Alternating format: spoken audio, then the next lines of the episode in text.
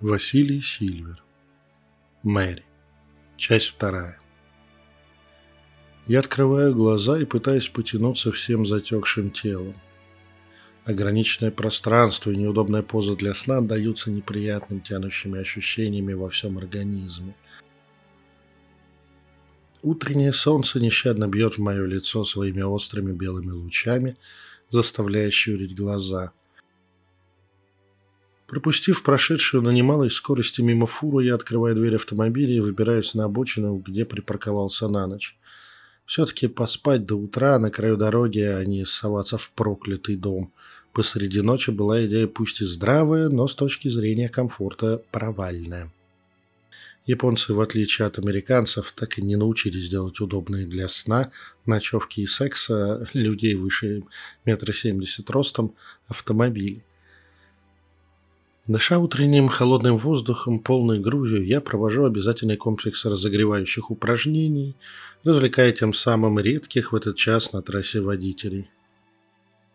За ночь никто на меня и на мою машину не покушался ни в физическом, ни в энергетическом формате. Что-то походило недалеко и пооблизывалось, но не решилось попытаться вскрыть эту странную консерву на обочине. Ох, теперь быстрая пробежечка до ближайших елок и обратно, и можно отправляться в гости к попавшему в странную ситуацию клиенту. Перед нужным поворотом я сбрасываю скорость, почти останавливаясь, и еще раз сверяюсь с навигатором. Все верно. Я отпускаю тормоз коротким движением руля, направляя крузак на хорошую уложенную дорогу, входящую вглубь темного елового леса. Изгибающаяся, как змея, однополосная дорога не позволяет разогнаться, и я медленно плыву между прорезаемых лучами позднеосеннего солнца рождественских красавиц. За очередным поворотом я вдруг натыкаюсь на бредущую по дороге фигуру. Девушка в накинутом на плечи не по размеру огромной охотничьей мужской куртке с торчащими из-под нижнего края голыми ногами медленно идет, переставляя босые ступни по отвратительно холодному асфальту. Я торможу и останавливаюсь, обогнав ничего не замечающую вокруг себя девчонку. Выйдя из машины, прикрывшись на всякие пожарные усиленными щитами, я направляюсь навстречу беззащитной девочке. Теперь видно, что она в коротких джинсовых шортах и какой-то грязной футболке под камуфляжем расстегнутой парки. Метрах пяти девушка поднимает на меня, до этого опущенное к дороге лицо, и я встречаюсь взглядом с ярко-голубыми глазами, резко контрастирующими с сероватым цветом лица девочки. Краем глаза замечаю яркий красный платок, повязанный на слишком длинной шее. Рефлексы бросают меня в сторону, а руки уже в полете перехватывают тело, прыгнувшей на меня нечисти, добавляя соловейке новое направление в ее полете – с моих перстней при касании с ее телом срываются энергетические импульсы, заставляющие тонкие, но жесткие, как стальные канаты, мышцы дорожной охотницы резко сократиться. Девушка-нечто уже не может правильно приземлиться и кубрем катится по еще влажному от трассы асфальту. Лезвие рунического ножа уже блестит в моих руках, готовясь порвать как физическое, так и энергетическое тело разбойницы при любом касании – но Соловейка лежит, не поднимаясь с дорожного покрытия. Хитрость? Возможно. Я медленно подхожу к валяющей некрасивым кулем на асфальте нечисти. Нет, не хитрость. Заряженные под крышечку кольца артефакты выдали слишком сильный для молодой хищницы заряд. Она до сих пор не может пошевелиться, лишь судорожно подергивает сведенными от магического удара конечностями – в тонком зрении маленькие синие огоньки, а остаточные от удара энергии, то и дело пробегает по энергоструктуре девушки, заставляя ее непроизвольно дергаться всем телом. Быстрый скан показывает, что она давно не доедала. Похоже, ее прыжок на меня был простым жестом отчаяния из манившего ее сознания голода.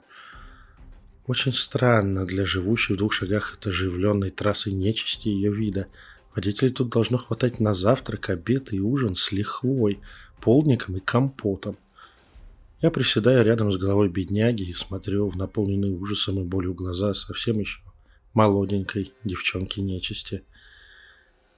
Блин, ее гуманней добить, чем бросать в таком состоянии на произвол судьбы. Чертыхаясь, я лезу в нагрудный карман и достаю запасной артефакт-аккумулятор на основе небольшого кристалла. Я прикладываю его к шее девчонки там, где ее обвивает небольшое щупальце, похожее на красный платочек. Я прикладываю батарейку к чувствительной плоскости псевдоязыка и даю команду на медленную передачу энергии. Готовый в любой момент отскочить от возвращающей сил себе нечисти, я слежу, чтобы поток энергии не вредил и так истончившиеся от голода энергоканалы. Боль и страх уходят из ярких голубых глаз, остается лишь наслаждение питанием и огонек благодарности. Когда батарейка почти опустошена, взгляд Соловейки внезапно фокусируется на моем лице с каким-то узнаваемым. Тонкие сухие губы выдавливают то ли хрип, то ли стон – Маг, не езжай в семнадцатый дом, не езжай. Я чувствую, как реальность плывет перед моими глазами. На образ распластанной на асфальте девушки накладывается картинка, как будто мы сидим внутри моего автомобиля. Потом приходит понимание полной неправильности происходящего. Девушка успевает похрипеть еще одну короткую фразу. «Ты хороший». Я резко сажусь на кровать. Гостевая комната, выделенная мне домоправительницей Мэри, мои установленные перед сном защиты, сигнальные артефакты и струящийся из окна свет позднего осеннего солнца. Все в порядке. Все тихо. Это просто сон. Я облегченно и слабо падаю обратно в объятия кровати. Внезапный стук в дверь заставляет адреналин вновь рвануть по моим венам, готовя все тело к схватке. «Завтрак подан. Спускайтесь, хозяин уже ждет вас». Голос Мэри явно более бодрый и доброжелательный, чем вчера ночью при первой встрече. Легкие шаги удаляются по коридору, оставляя меня в продолжающемся легком недоумении. Что вообще здесь происходит? Проверить картами? Но не стоит заставлять клиента себя ждать, а голодный организм страдать по недоступному завтраку. Интересно, здесь подают овсянку? Должны, если стилистика выдержана на все сто.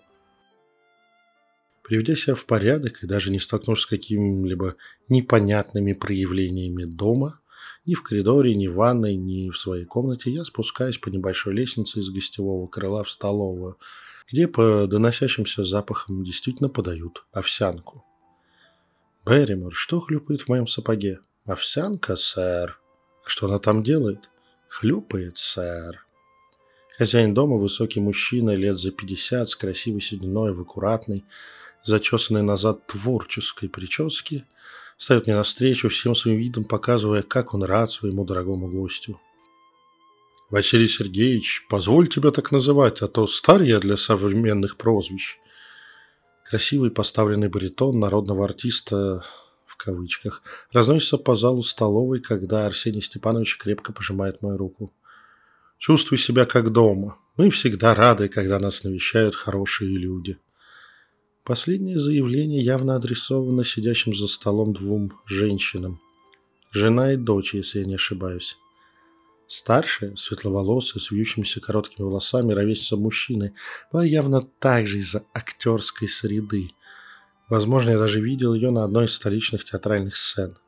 Худая и вся какая-то острая фигура, и лицом женщина чем-то неуловимым, скорее блеснувшим огоньком в глазах, чем чертами лица, напоминающая Зиночку Гиппиус в эмиграции.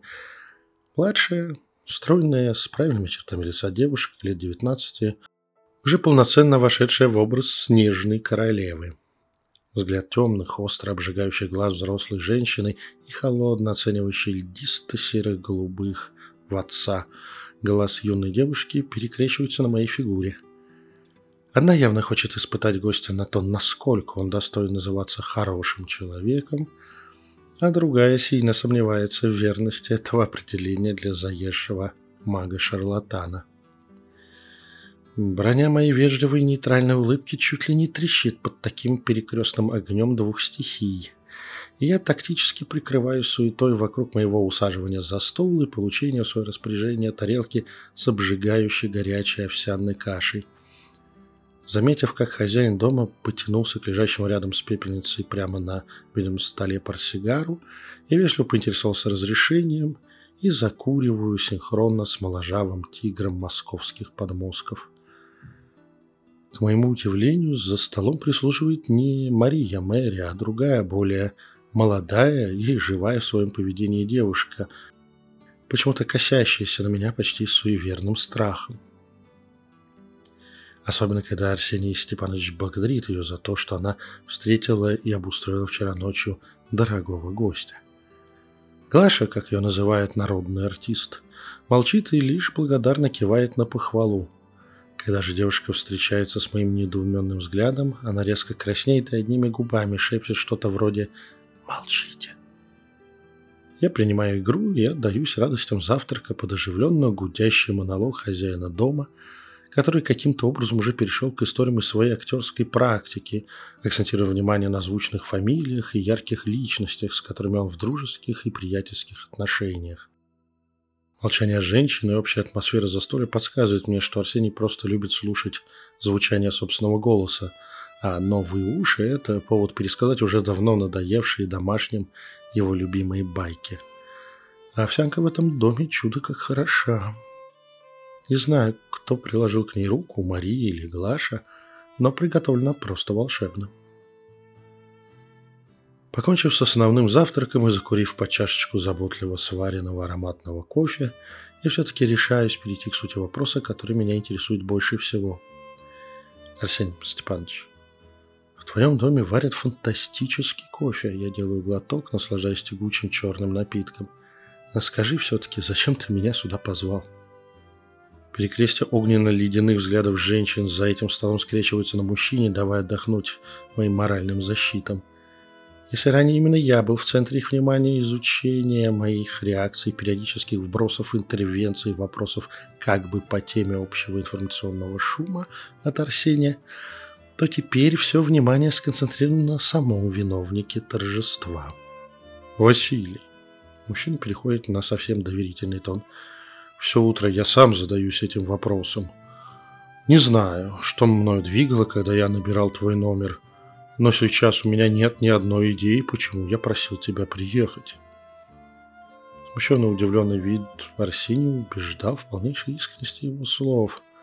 Но вот из-под аккуратной салфетки, прикрывающей еще не убранную Глаши тарелку, на меня смотрела начерченная явно рукой этого мужчины в остатках уже остывшей каши слова – Help. Периферическим зрением замечаю движение свободно лежащей на столе руки младшей и здесь присутствующих женщин. Девушка, как я уже успел узнать, гордо носившая непривычное в нашей средней полосе имя Долорес, почти нечитаемо для окружающих, прижимает большой палец к раскрытой ладони и медленно сжимает руку в кулак. Я как бы своим мыслям, показывая, что увидел – Снежная королева также медленно повторяет международный жест сигнала помощи и, не меняя презрительно холодного выражения на лице, с легким ответным кивком убирает руку со стола. Арсений. Я, как ни в чем не бывало, поддерживаю заданный доверительный тон, обращаясь к хозяину дома. Возможно, коль так сложились обстоятельства, я просто погощу вас пару дней, если вы не возражаете. Вдруг все-таки найдется что-то по моей специальности в этих стенах. Вы сами или вы, дамы, ничего необычного, сверхъестественного здесь не замечали? В глазах старшей женщины взрывается яркий огонек в удушевлении, она набирает в легкий воздух, чтобы выдать что-то для нее очень важное. Но в этот момент в столовую входит исчезнувшая незадолго до этого Глаша. «Машина ждет, Арсений Степанович». Она демонстрирует легкий поклон. «Вам пора ехать». Да, точно, как же я мог забыть? Мужчина демонстративно бьет себя по лбу раскрытой ладонью, второй рукой через салфетку стирая предательскую надпись на тарелке. «Красавицы мои, Соня, Лоли, вас подбросить? Я помню, вы тоже собирались сегодня по делам?» Софья Петровна, супруга Арсения, как так ничего и не сказав, кивает мужу и встает из-за стола. За ней поднимаюсь я и остальные участники завтрака. «Василий, давайте сделаем так». Арсений все с тем же доверительным расположением кладет мне руку на плечо. вы действительно погостите у нас. Сейчас нам всем надо уехать, а наш дом остается в вашем полном распоряжении. Глаша все покажет и расскажет. У нее есть ключи от всех комнат. Вечером же вы нам расскажете, нашли ли у нас что-то сверхнатуральное. Хорошо? Конечно, Арсений. В тон ему отвечаю, я чувствую, как сильнее, чем положено рука мужчины сжимать мое плечо. Если Глаша приготовит мне еще чашечку своего великолепного кофе, это будет просто замечательно. А я постараюсь вас не разочаровать к вечеру. Хо, великолепно. Тогда до вечера. Арсений нехотя отпускает мое плечо и, развернувшись на 180 градусов, выходит из столовой, минуя замершую, как статуя, Глашу. Вслед за отцом семейство комнату покидает и все домочадцы. Лишь ледяная Долорес, дочь Арсения, на прощание одаривает меня презрительно высокомерным взглядом своих снежно-голубых глаз, глубина которых внезапно чувствуется огонек надежды. Когда двери закрываются за членами семьи, Глаша отмирает и, вперев меня испуганный яростный взгляд, выдает громким шепотом. «Только не верьте им! Только не верьте!» Продолжение следует.